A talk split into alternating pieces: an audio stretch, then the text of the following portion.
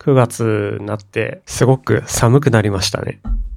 確かに。今日もなんか気温すごい低涼しいをちょっと通り越してるんですよね。もう夏大丈夫終ですか？わったんですかね？夏終わっちゃったのかなってか勘違いしそうになるんですけど、これまた気温少し戻ってくるのか、どうなのか。ね、あの、週間予報とか見ると本当雨雨雨雨って雨ばっかりで困りますね。なんか週末雨多くないですか？あ、そう、最近週末そんな感じですね。そう。あれ、ほんと困るんですよね。うーん。あの。週末キャンプ行きたいから。来週もまた、あの、曇りみたいな感じになってて、まあ気温は戻るっぽいですけど、降水確率は高いですね。なので、だいたい家に引きこもってる。まあ変わらないですけど。晴れでも家に引きこもるのが、まあ今の生活様式ですかね。そうですね。相変わらずこうコロナニュースとか見ると、もう、人数が1000の桁を普通になってしまって。ああ、そういえば、あの、新しい変異株、ミュー株が今週は話題になってましたね。ミュー株？ミュー株。すごい言いづらいですね。なんでギリシャ文字を採用したのかと。なんか、6月ぐらいに見つかってたんですよね、日本で。で、あ、そうですね。結構、うん。時系列的にはもう過去の話だったみたいですね。そう。で、それが前、もう広がってるのかどうかちょっとわかんないですけど、えー WHO かなんかですよね。が、えっ、と、注目すべき変異株っはい。ていうのに、えーミュー株を、えー、位上げしたって感じですよね。うん最近の話は。そうですね。ニュース見てると、その、なんとか株、なんとか株っていう名前と、そのまとめについて書かれてて、うん大きく、その、注目すべき変異株と、あと、何でしたっけ、もう一個は。なんか、2種類に分けられて、注目しなくていい変異株ですか？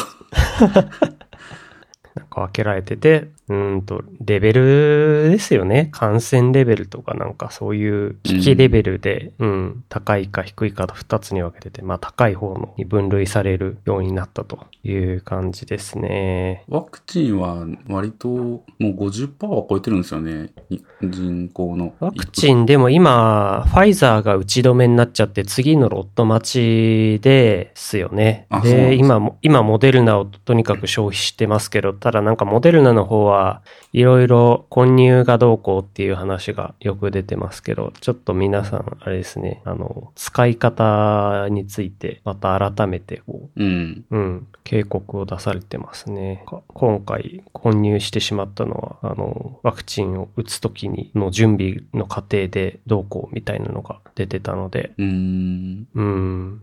まあ、ぶっちゃけ注射打つ人にとって単調な繰り返し作業だし、うん。いや、疲弊してるだろうから、こういうところはちょっとね、人的なミス、いろいろ起きちゃいそうだから大変ですよね。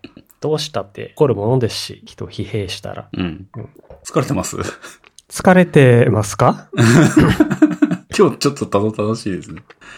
そうですね。今日は朝だけどあんまり頭が働いてない感じはします。まあ最まあ声発したのが今初めてって感じですね。今日ね。あ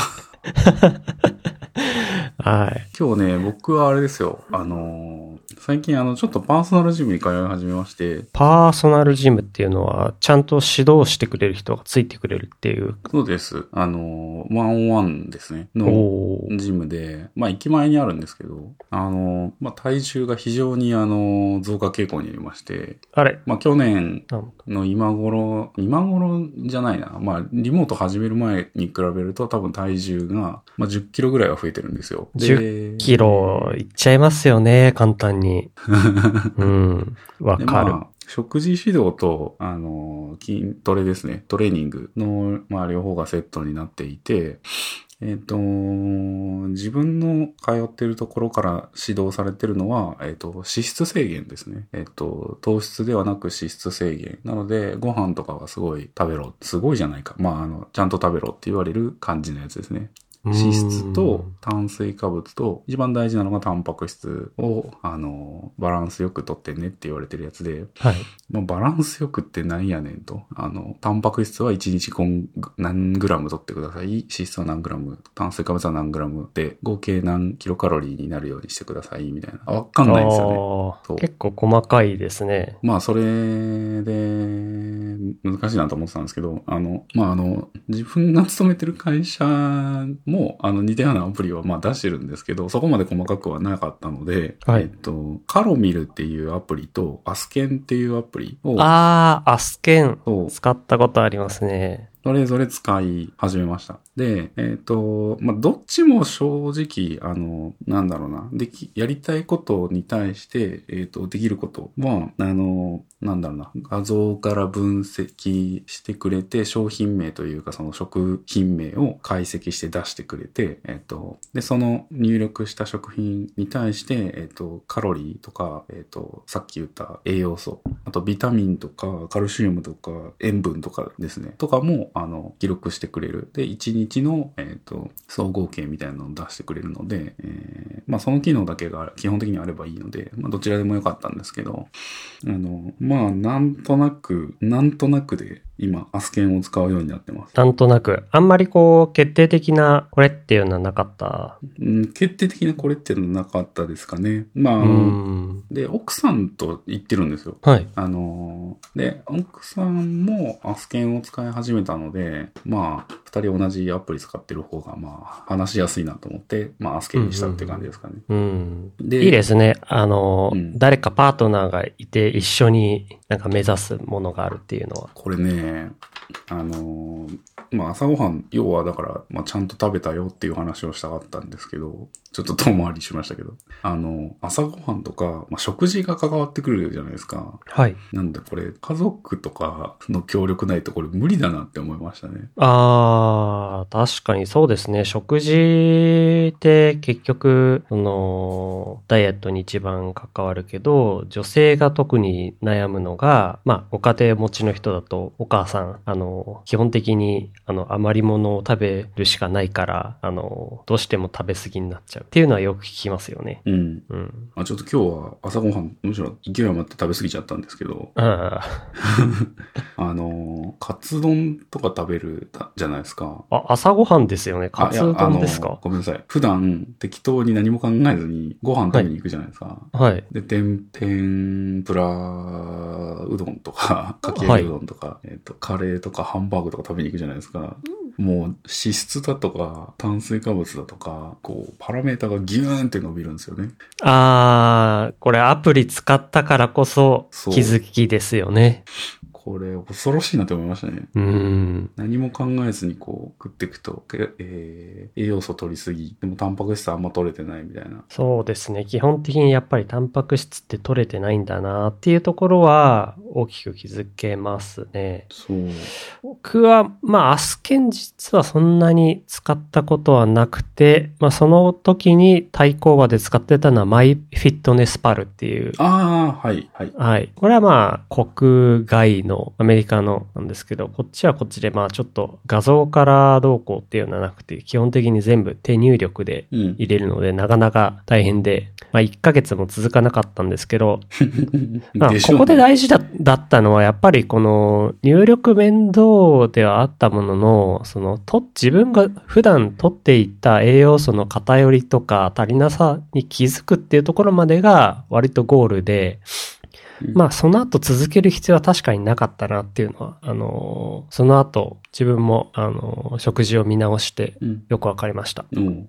で、自分の場合は今年に入ってから、まあ、過去のエピソードで何回か話しましたけど、えー、腸活とか、えー、16時間プチ断食とかっていうのが、もう、ここ2、3年流行ってて、自分もそれに乗っかって、基本的に、あの、食べないっていう生活を始めたおかげで、去年まで、本当順調に、あの、ブクブク太ってたんですが、えー、今年に入ってからそういった生活に変えて、今日までで11.2キロ体重を落とせて、で、今もう完全に体重落ち着いてますね。これはすごい。うん。はい。自分は次の段階に入りまして、こっからあのー筋力うん。がやっぱりかなり落ちてるので、えー自分は整体に通ってるんですけれども、こちらの方で、えーまあ、リモートワークでほとんど座りっぱなし生活のために落ちてしまっている基礎的な筋肉を、あの、取り戻す。っていうようなメニューをちょっと指導いただいて、自宅で実際にやってるって感じですね。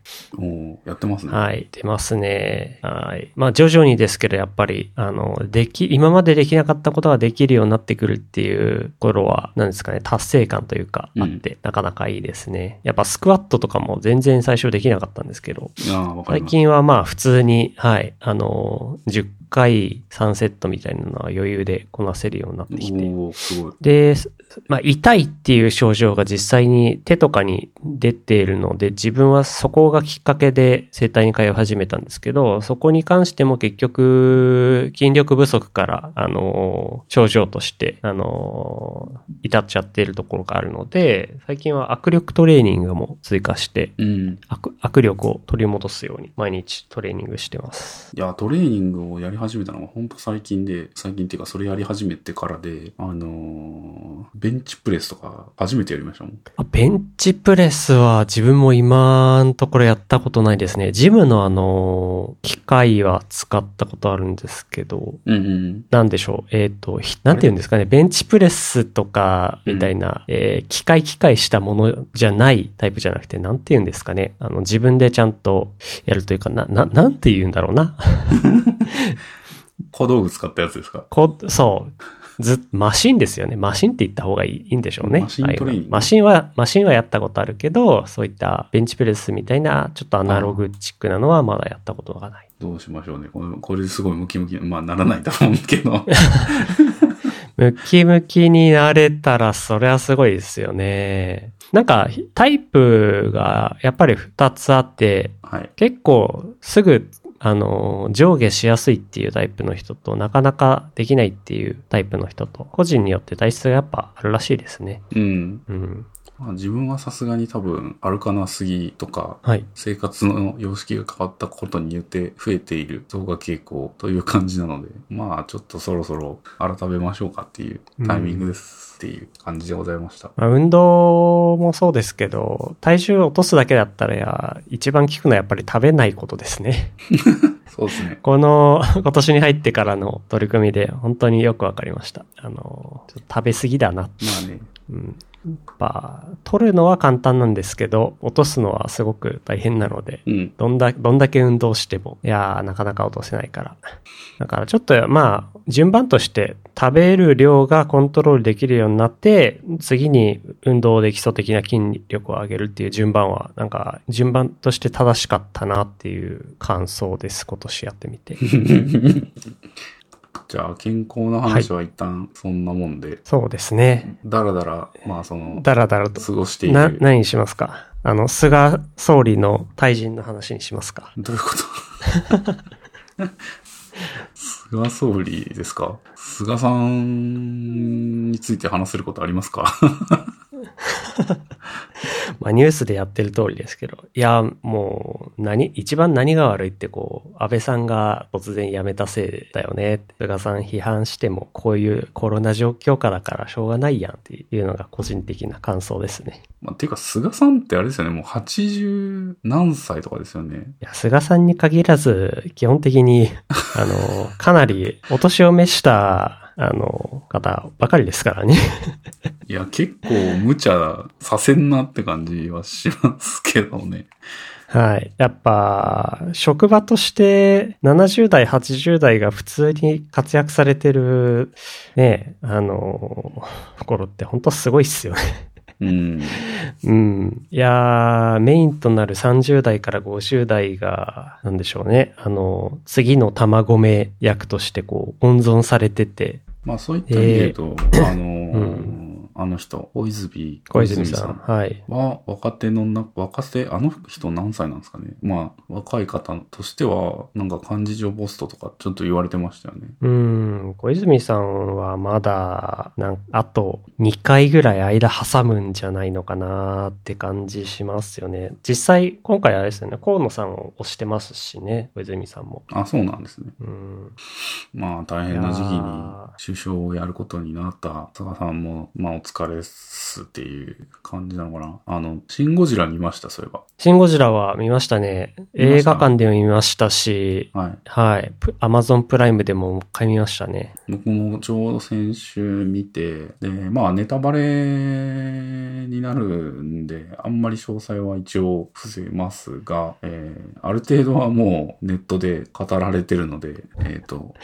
ネタバレ言うてももう5年ぐらい経ってますからね、公開から。いやー、まあ、確信に迫るところは、まあちょっと、触れないね。でおきますけど、まああの、そういう首相官邸でのやりとりとか、えー会議がすごい必要になる。何を決めるにしても。で、その会議はもう結論ありき、結論が決まっている状態で会議が始められて、でその結論に向かうように進行が進んでいってっていう、なんか儀式みたいな、なんかその、なんかそういうのって、なんだろうな。このコロナのそのなんか、菅さんの発表してる姿とかも、なんかこう、記者会見とかで発表してる姿とかも、そのシン・ゴジラの、まさにその裏側が予想できるというか、あの、まさにそういう感じで仕事が行われてるんだろうなっていうのをすごい想像できて、リンクできて面白かったですね。シン・ゴジラに関しては、ね、ゴジラのあの、大難段階みたいな変化を楽しむのもそうですけど、あの、日本の政治のごたごたの皮肉みたいな感じのところが面白いですよね。そう。なかなかそういったところ、側面を、なんでしょう、こう、作品の中に出していくのって珍しいような。いやでも、そうで、そうでもないのかな？あの、太平洋戦争周りのところを再現したものでは結構取り上げられてますもんね。まあ、現代政治についてっていうところで言うと、今んとこ見かけたのはあんまりないかなって感じはしますが。うんうんうん。うん。でまあそ。んな僕も映画とかドラマをめっちゃ見てる方ではないかなと思うんだけど、すごい。そうですね。特に最近はもうテレビドラマ全然見なくなっちゃったんで、特に地上波は。その辺はもうね、わからないですね。最後に見たのが陸王だったりしますね。多分。陸王って何ですか？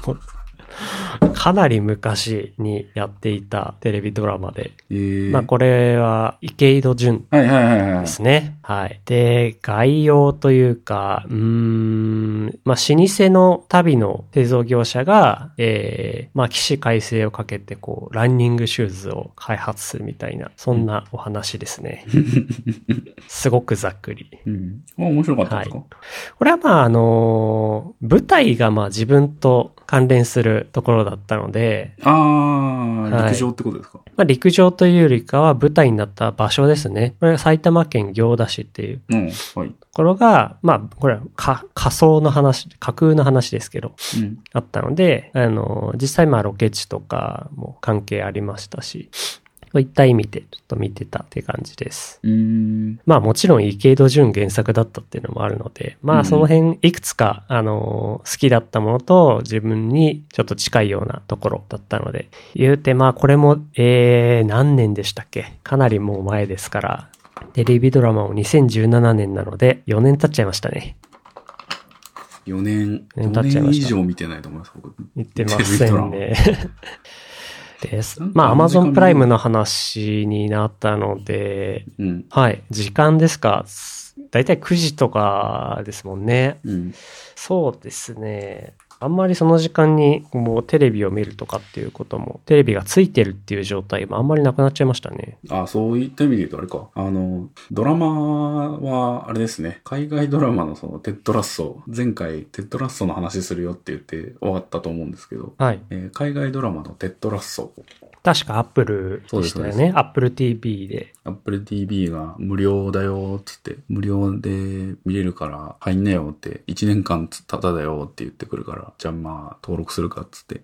で、見るもんなかったんですけど、ぶっちゃけ。はい。うん、なかったっていうかなんか、うーん、なんか見ようと思わなかったんですけど、最近なんかやたらテッドラッソ、テッドラッソって、まあ某リビルド FM の方々が 言ってるので、まあ見てみるかと思って見てみたら、結構面白かったっていうのが感想です。これうん、何のドラマかっていうと、あの、アメリカの素人、アマチュアかな？アマチュアリーグの、えー、まあ、アメリカンフットボールかな？ラグビーかな？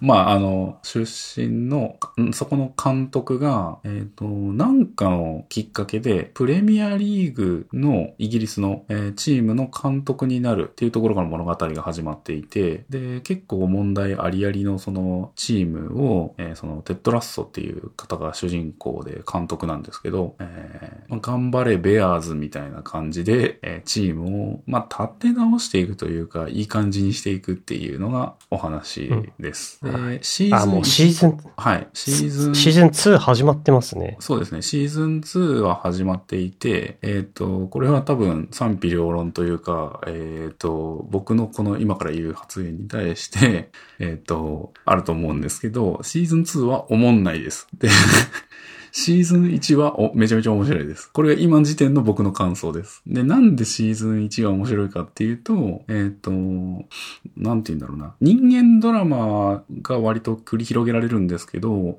ああ、まあ予想できるのは、その、やっぱ新参者が、みたいな感じのが、だんだんこう、信頼関係を培っていくっていうのはありそうですよね。そうなんです。なので、こう、登っていくもの、物語というか、課題を改善していく物語で、で、シーズン1の終わりまで行くと、あの、すごい、まあ、言ったらこう、大演談みたいな状態になるんですよ。まあそれをもうネタバレのような気がするけど、まあ、あの、それぐらいはよ,、まあよしとしてくれ。なんていうか、こういう話では王道路線そうです、そうです。すごい王道はのは話ですね。で、しかも、あの、イギリス、みんなイギリス人っていう設定なので、喋りがまあイギリス風っていうのもあるんですけど、あの、出てくるサッ選手で、結構そのチーム内の年寄りの人、年寄りというか結構年齢が高めの人、ベテラン選手と若手ですごい、あの、イケイケの人、まあ若手の、ちょっとしかも生きってる感じの若手。うんうん。この二人がすごい良くて、で、ブリッドポップ、UK ロックが好きな人は、オアシスっていうバンドが、ああの、あると思うんですけど、まあ、兄弟がすごい仲、いいんだか悪いんだかっていう、あの、バンドがあって、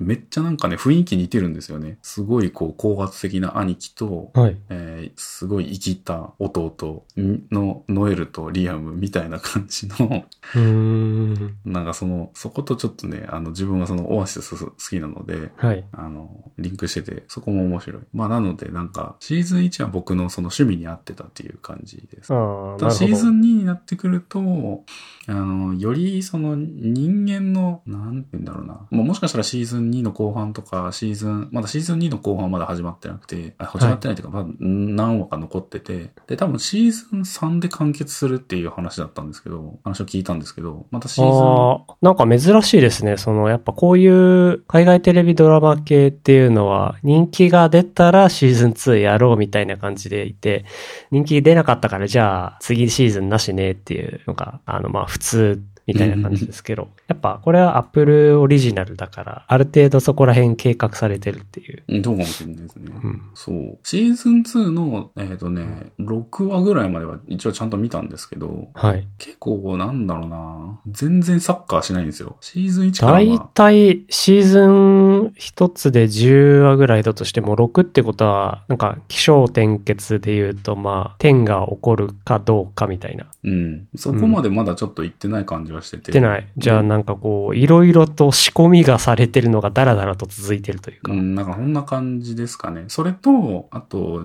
その登場人物一個一個に対し、一人一人に対して、あのーなんだろうな、ちょっとフォーカスが当たっていて、まあ、うん、まあいろんな説明だったり、うん、まあ恋愛模様とかですかね。まあ、シーズン1で、まあ、主要なところは抑えたけから、じゃあちょっと今まで切り取ってなかったようなメンバーとか、うん。あとは取り上げたメンバー、過去のメンバーの中でも、まあ、私生活の別の部分についてとか。そうそうそうそうそう。まあちょっとそこが、うーん、まあ、だるいかな、感じはしあれです。ね。あの、オープンワールドゲームでいうメインミッションじゃなくてサブミッションみたいな、サイドエピソードみたいな、が続いて、まあ、普通にやりとり自体は面白いし、世界観も面白いし、あの、なんだろうな。まあ全然楽しめてはいます。うん。まあ、オアシスのようにするんだったらば、じゃあ、まずここら辺で兄が脱退して、活動休止にみたいな危機に陥るのかな。ああ、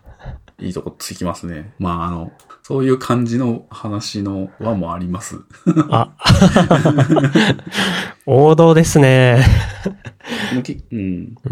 うん、わかりやすい。これな、なんだ、なんだろう。あの、ス、スポコンというよりかは、うーん、まあ人間ドラマみたいな感じなんだ、うん頑張れベアーズとか、なんですかね。なんだろう。ウォーターボーイズとか。はいはいはいはい。懐かしいですねうー。ん、キサラズキャッツアイみたいな。ちょっと古すぎるわな、さっきから。えー、なんですか？なんかそんなノリに近いですかね。はいはいはいはい。わかります。コメディですね。はい。ああ、そっかそっか。こういうのもコメディに確かにうん。いますね。意外と面白いので、よかったら見ましょうっていう。えー、そうですね。Apple デバイスは持ってるけど、7日間までは無料だし。あ、7日間までしかないんですかこれ、今。と、自分の場合はそうですね。7日間無料トライアルがあって、その後月600円の TV プラスに入るような案内がされてますね。ああ、そうなんだ。ちょっと、無料600円か。あ、なるほど。端末購入でむ1年無料間キャンペーンっていうのは、6月30に終了していて、で、えー、7月からは3ヶ月に短縮？うーん。うんうんうんうん。あ、一回登録されたってことじゃないですか？じゃあ。違うかな？全く使ったことないですね。なるほどな。うん、まあ多分キャンペーンも全然期間としては被ってなくて、最後に買った Apple デバイスはもう2年、うん3年前になっちゃうのかな ?iPad Pro 11インチ。うんうんうん第2、第1世代か、11インチとしては。ですので、もうかなり昔になっちゃいますし。うんうん。うん。まあ、ここ1年ぐらいで買ったことがある人は、まあ、じゃあその、そういった、えー、1年とか3ヶ月とかうん見られるものがもしかすると持ってるかもしれないと。じゃあ、この秋出てくるデバイスで何かリプレイスしたら、ちょっと Apple TV の方も考えてみようかなと思います。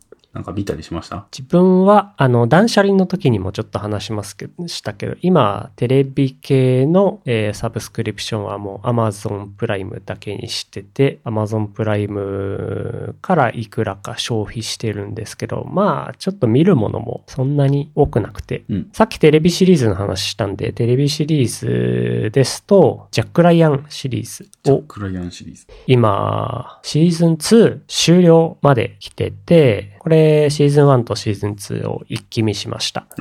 はい。ジャック・ライアンシリーズは結構昔から、あの、トム・クランシーっていう原作者が、あの、アメリカで昔から小説書いててうん。人気で、軍事小説というか、スパイ小説というか、ね、その面で、あの、有名で、で、UBI ソフトとかからトム・クランシーの名を冠したゲームが出たりっていうことで。ね、ありますよね。で、これは、なんでしょうね、小説版とか原作とはちょっと離れてるのかな？なんか自分知らないんですけど、オリジナルでリブートしたみたいな感じのを、えー Amazon オリジナルでやってますと。ああ、なるほど。うん。やっぱこういう、なんですかね、CIA、FBI、スパイとか好きなので、ついつい見始めたら一気に見てしまいました。で、懐かしくなって、えーエージェント・ライアンですね。これが90年代かな？にやってた、映画化してた方とかまで漁るぐらいちょっと見ちゃいました。これもトム・クランシーですね。そうですね。ああ、そうですね。あと、見るきっかけになったのが、ウィズアウト・モーリスでし、ウィズアウト・リモースでしたね。あの、これもジャック・ライアンシリーズに出てくる登場人物の、えー、派生した話みたいな、アナザーストーリーみたいなんですけど、これが、あの、新しく公開されたっていうのを見て、あ、そういえばいたなーって思って、先にじゃあ、ジャック・ライアンシリーズから見ようかな。っていう順番で見てました。ただまあ時系列的には Without Remorse の方があのずっと前なんですけどね。それを、その原作を一番最初なのかどうかわかんないですけど、に映像化したのが Without Morris で、で、それをだから、ちゃんとやろうぜって言って、Amazon が、えー、オリジナルでやり始めたってことなんですかね。あ、公開順番で言うと Amazon オリジナルではジャック・ライアンシリーズが先に作られてますね。ほーん。ん。ん。ん。ん。ん。あ、音聞こえます？はい、大丈夫です。ああ。あもしかすると、まあ、話が複雑なのが、原作の、こう、小説の順番とうん。時系列は結構あ行ったり来たりしてますし、Amazon プライムで制作されてるものも別に時系列に沿って作ってるわけじゃなくて、これもあちこちしてるので。そこは全然一致してないです。うーん。まあ、あんま気にせず、じゃあ、ジャック・ライアン見ろっていう感じですかね。一番おすすめはそうですね。ジャック・ライアン見て、あ、そういえばシーズン2に出てきた彼のアナザーストーリーあるなって言ってそっち見に行くっていうのがまあ普通かな。なるほどね。うんお、またちょっと一瞬席を外してもよろしいでしょうか。はい、大丈夫はい、じゃあちょっと一です。瞬、よいしょ。はい、い一瞬と言ってどれぐらいかかるかわかりませんが。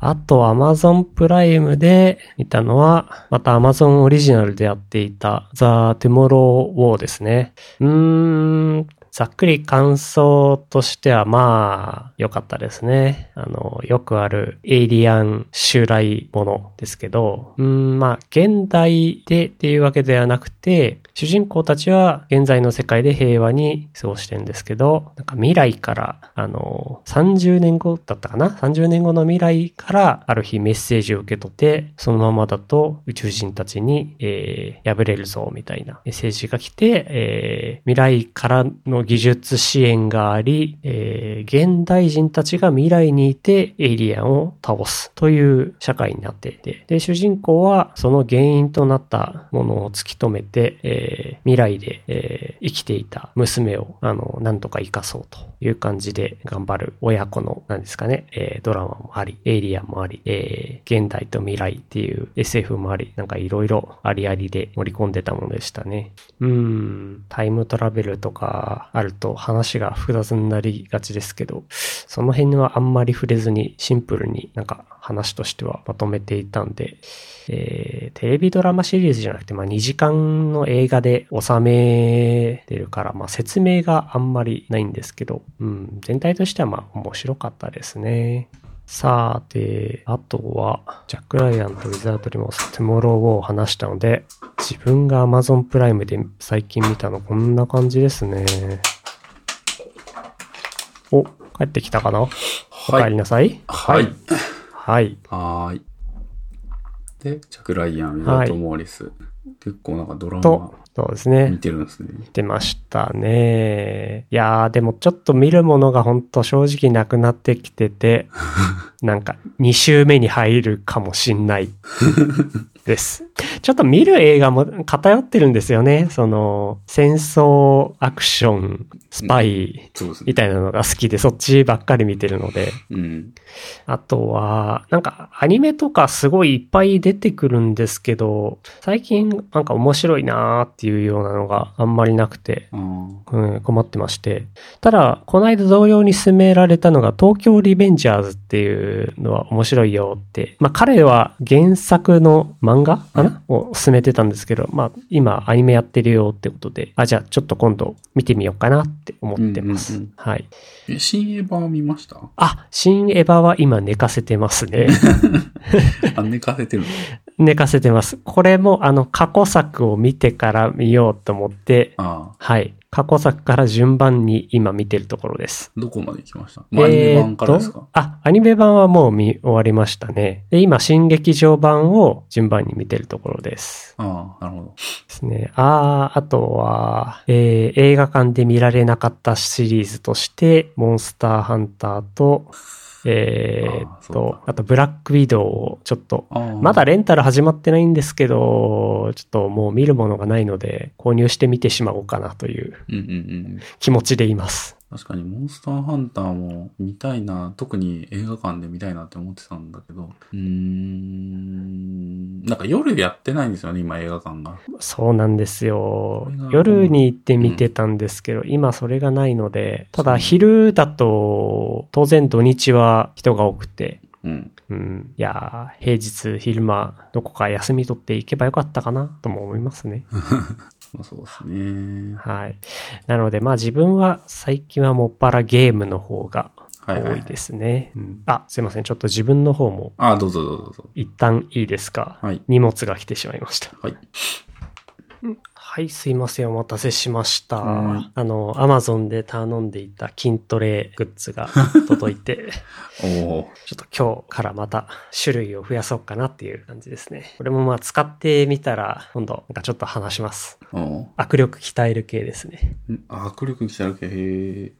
で、えーと、どこまで話しましたっけ？まああとゲーム。映画とか、ゲーム、ゲームと漫画の話ですけど、まずゲームですか？ゲーム、どうですか？やっぱり FF14 ですか？最近僕あんまゲームやってないですね。あ、やってないですか？はい。まあやってるのはなんかスマホゲーぐらいですね。あー、スマホゲーも全然やってなくて、オセロニアずっとやってますよ。オセロニア、オセロニア、オセロニアっていうオセロカードゲーム、オセロでゲカードゲームみたいな感じのことをやるやつで、1試合、まあ、5分未満で終わるかな。はい。まあ、割とサクッとできるので、まあそれをなんだろう、何の目的もなくただやってるって感じですかね。対戦なので、まあ一応そのランクマッチみたいなのあるんですけど、はい。だから、あー、そうですね。スマホゲーってダラダラやってしまいがちですけど、そうだな。対戦とかあると、まあ、まだまだちょっとモチベとか、あのーキープできますね。一時期あの、ロイヤルなんとかクランみたいなやつありませんでしたっけ？クラロワ？はいはいはいはいはい。みたいな。ゲームですかね。なるほど。そうですね。そういえばポケモンユナイトとか出てたけど、全然やらなかった。ああ。あれもちょっと起動してみようかな。まあ、あれはあれで面白かったですけど、なんとなく、あの、なんでしょうね。あの界隈特有の、モバという分野そうですね。です。はい。若干の治安のわ 悪さというか、まあちょっと気になったは気になった。あー、なそうなんですね。まあでもポケモンっていう IP を使うことで、まあちょっととっつきづらいジャンルではあると思うので、初心者向けになんかやってるようなところだと思うんで、まあ、入門として興味あった人とかはやるのいいんじゃないのかなとはうんうん。思うんですけどね。うん。そうか。多分、その、分かっている人との格差が激しいところでしょうから、治安の悪さってそういうことかなってまあ治安の悪さは置いといて、自分は、えー、最近ですと、Call of Duty シリーズ、今、えー、ブラックオプスコールドウォーが2020年版として現役ですけど、2021年、えー、ヴァンガードっていうのが、まあ、11月に予告されてまして、そのアルファテストが先週ぐらいにあって、そっちやってきました。うん。えー、Call of Duty シリーズってまあ毎年出してて、2作品前ぐらいかな？あの、ベータテストとかアルファテストとかをやるようになったんですけど、今回その中で、えー新しいルールの、えーモードだけちょっとお試しみたいな感じでテストプレイできまして、いやー今 Call of Duty って言うと Warzone があの大人気ですけど、うんうん。そっちに寄せた、えーなんでしょうね、ゲームシステムが戻ってきてて、えーブラックオプスシリーズと比べると、えー FPS の中ではかなり敵が柔らかいんですよ。なのでまあ、バンバン倒して、バンバンリスポンして、みたいなのが、いや、楽しかったです。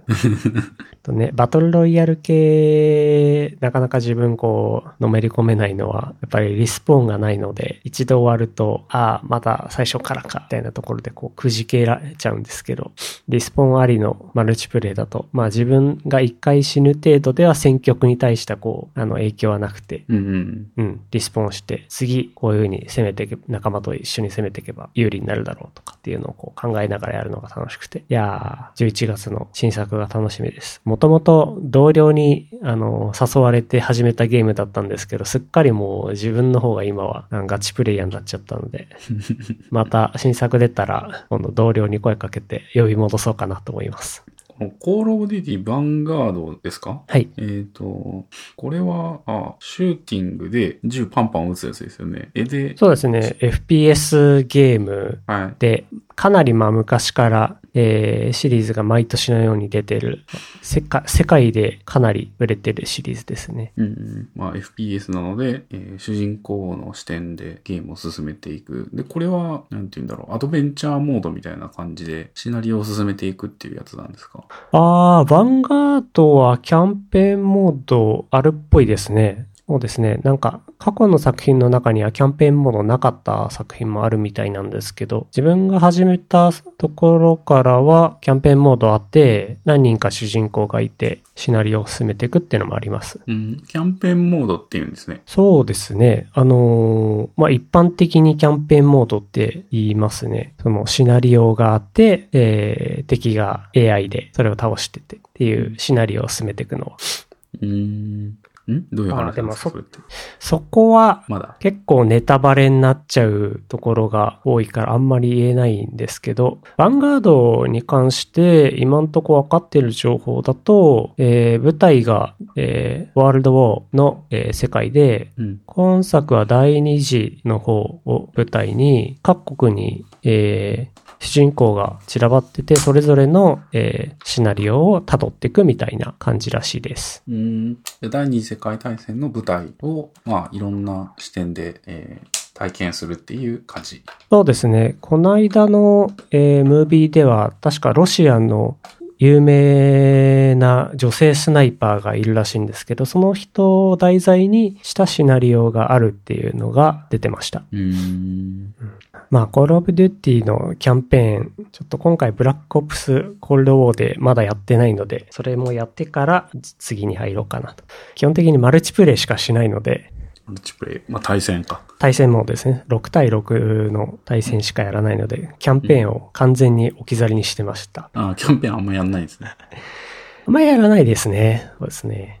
対人戦をやる、その、e スポーツとしても取り上げられてるものなので、うーんう。ん、その面でなんか楽しんでる方が多いですね。なんか、コールオブデューティの新作が出るたびに新しい、その、対戦、うんうん、対戦をするために、こう、なんだろう、新しいタイトル買うわけですよね。そうですね。あのー、コールオブデューティシリーズってなんか毎年出してる、えー、すごい変な、変な会社で、ゲーム開発において毎年ってなんかすごいおかしいですよね。そのスパンが本来だったら3年とか5年とかかかるあものーですけど。昔のファイナルファンタジーみたいですね。はい。かただまあ、ここは、コールオブデューティって基本的に3スタジオあって、3スタジオが交代制でやってるような。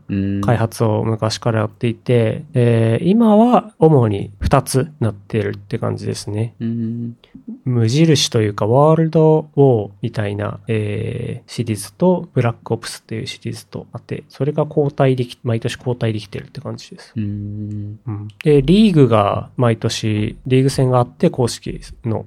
なので、まあそこがアメリカだとすごく人気で、毎年そのためにみんな新作の方を買って新作にプレイヤーがどんどん流れているって感じですね。うーん。それ、あれですか？こんな、毎回結構、あのー、ルールが変わるとか、なんだろう、武器が増えるとか、差分ってどういう感じなんですか？ルールは、特に公式リーグとかがあるので、メインのものはあんまり変わらないですね。4つ5つぐらい伝統のルールみたいなのがあって、で、毎作、なんか新しいルールが、こう、シーズンごとにトライアルのように出てきたりして、うん。今んとこでもまあメジャーになって昇格したものとかはないんですけど、今シーズンだとなんか10人か12人ぐらいで、えー、一ステージに放り出されて、その中にスパイが紛れてる。で、そのスパイを、えーマップに散らばったヒントをもとに、えー探して倒せみたいな、そんなルールとかが追加されていまして。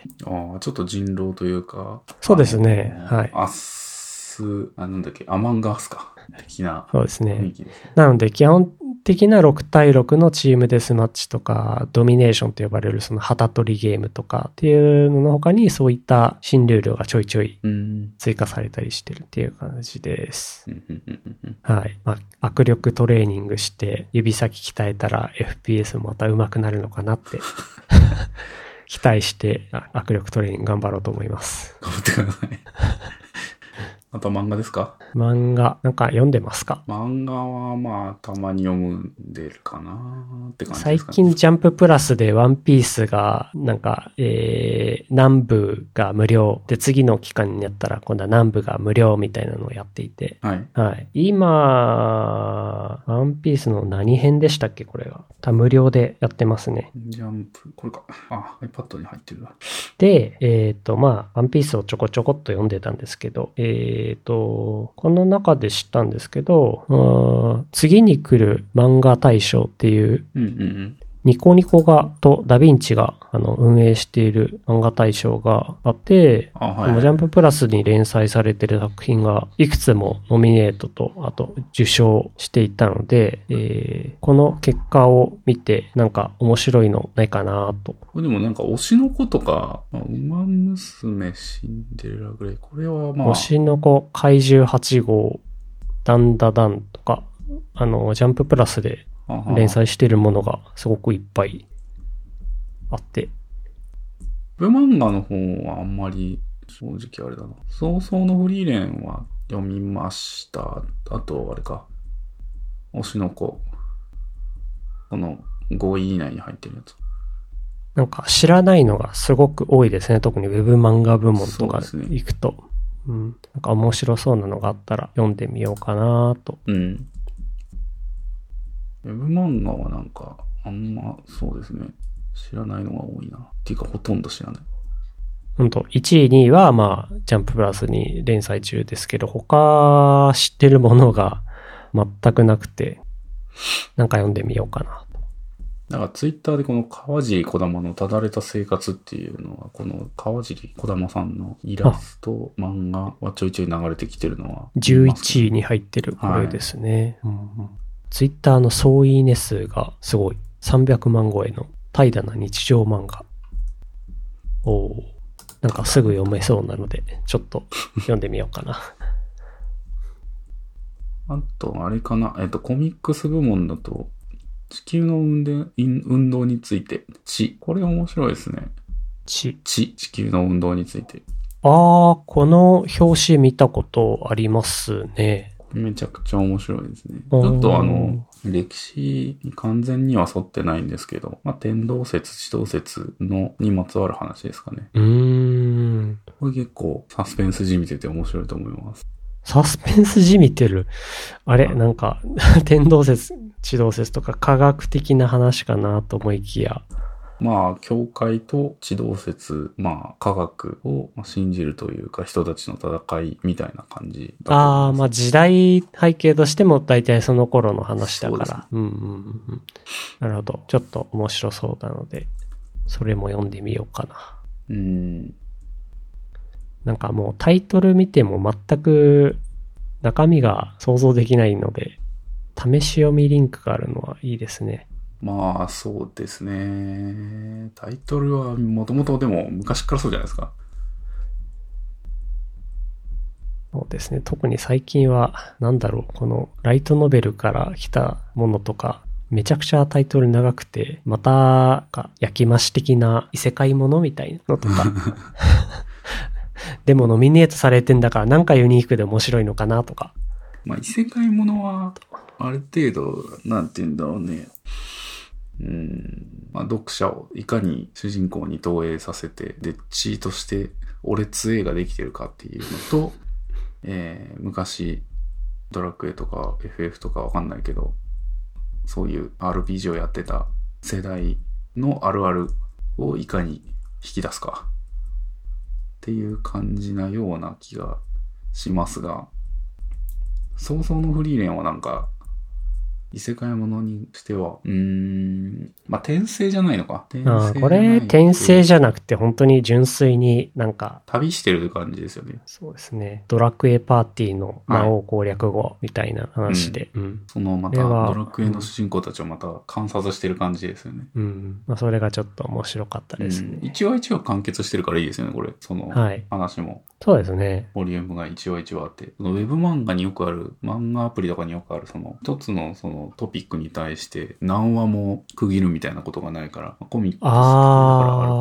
な。最近そういうの多いですよね。なんかタイトルがついてて、丸1が丸2、丸3、丸4とかってどんどん増えてって、え、これ丸いくつまであるの？お前って。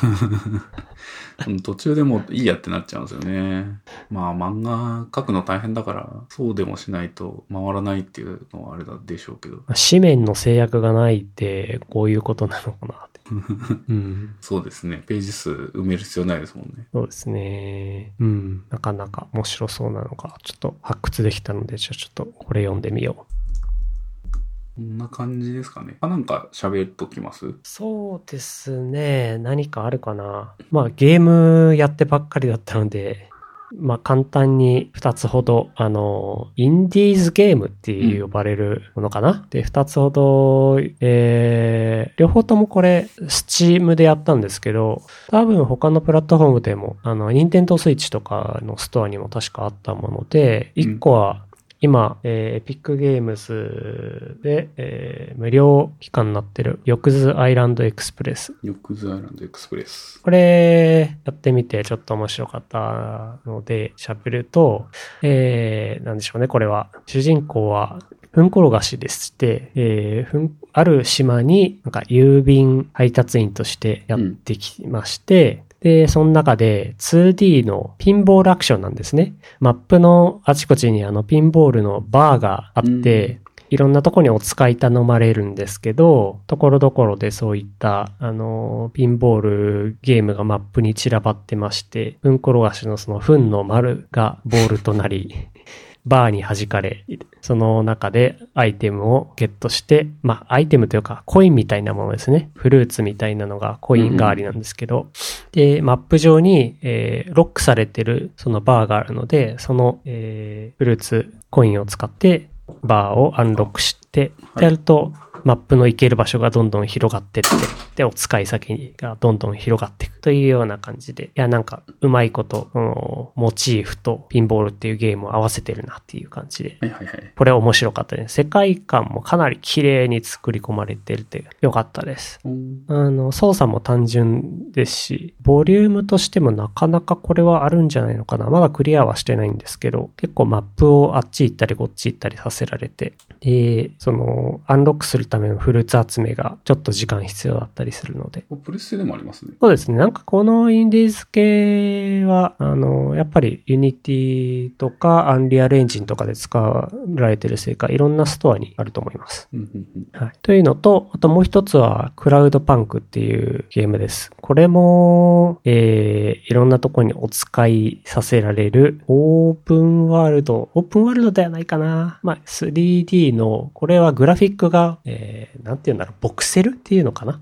でできて、えー、サイバーパンクな世界が作られてまして、どうやら違法な配達を請け負う組織の配達員として、田舎を追われた女性が、えー主人公となり、いろんな配達を請け負っていくんですが、まあ、このサイバーパンクな世界、あの、いろんな悪いことが裏でうん。行われているようで、配達している過程でだんだん巻き込まれて、で、世界の謎にもなぜか触れるようなことになりっていうようなストーリーになってます。うーん。配達員といえばデスストランディングっていう感じがしますね。で、ストランディングも、えー、ディレクターズカットですかまあ、今度出ますね。ああ、なるほいやー、楽しかったですね。なん。か新しいレレースとか、いくらか、こう、追加要素が加わってるらしいので、なん。でしょう。DLC とかは出てなかったけど、ディレクターズカットというにしては、ボリュームが上がったう、ん。そんな感じのになってるっぽいので、これ、ディスクでプレイして、プレイした後、売っちゃったんですけど、かまた PS、せっかく PS5 あるんで、グラフィックも綺麗だろうから、やってみたいですね。ど。うー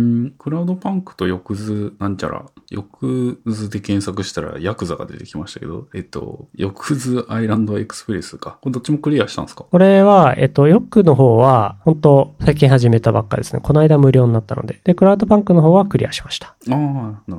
うーん。クラウドパンク星10点満点だとして何点ぐらいですか？10点満点だとして、そうですね。僕だったら、まあ、一番ではないんで9かな。ああ、でもすごい。結構。満足度高いですね。はい。えー、大体そうですね。世界あっちこっち回ってたんですけど、早く終わらせた方だと思ってて、24時間ぐらいかかってますね。うーん。うん。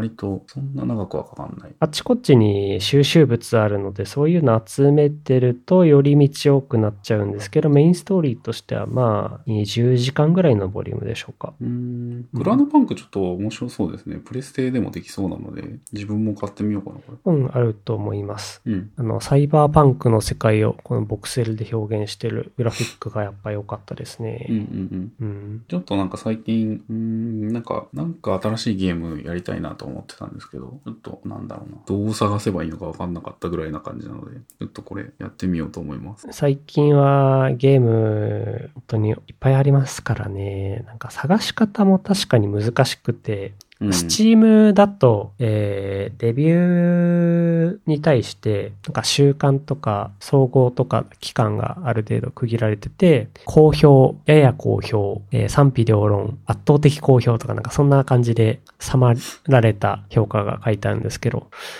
できるだけこう圧倒的みたいな評価なってるのをちょっと検索して、これ面白そうだなって思ったら、あの、YouTube とかでうんテストプレイしている動画を見て、あちょっとやってみようっていう感じで探してやってます。なるほど。あと、以前に紹介してもらったノーマンズスカイが今安くなっていて、これをやろうかどうかちょっと悩んでるところなんですけど、これ結構プレイ時間長いんですよね。あ、でもどうですかね。メインシナリオやっていくだけであれば、そんなかからないのかな。でも僕結局ノーマンズスカイはまだクリアしてなくて、はい。シナリオはある程度進めたんですけど、あの、基地を作るのが結局楽しくなってきちゃうんですよね、あれ。あー、そういう要素あると、どうしても時間そこに使っちゃいますよね。マインクラフトみたいな感じで、うんうん。でそこで基地作ったり、そのノーマンズスカイで、えー YouTube をやってるプレイヤーの動画見ながら、こういうの建てられるんだみたいなのをこう見て、まあ、それ再現参考にして、うん再現とか楽しいですよね。そう、こんな感じです。無限に時間を取りそうだ。すごい取ります。ちょっと前にやったのだと、バルヘイムとかがそんな感じだったので、本当基地をガンガン作って、あれですね、あの素材が、使える素材がこう増えてくるとまたできることが増えて楽しくなって、そうすると基地をもうちょっと豪勢にしたくなってっていうので、少し進めるたんびにそんな感じだから、うんうんうん。なんかメインストーリー実はめちゃくちゃ進んでないっていうのが、そういう感じですよね、うんオープンワールドって。うん。いやー楽しいですね。これはハマりそうです。じゃあ、そんな感じかな。はい。次回はまた、じゃあ、なんだろう、エンジニアっぽい話にしますか？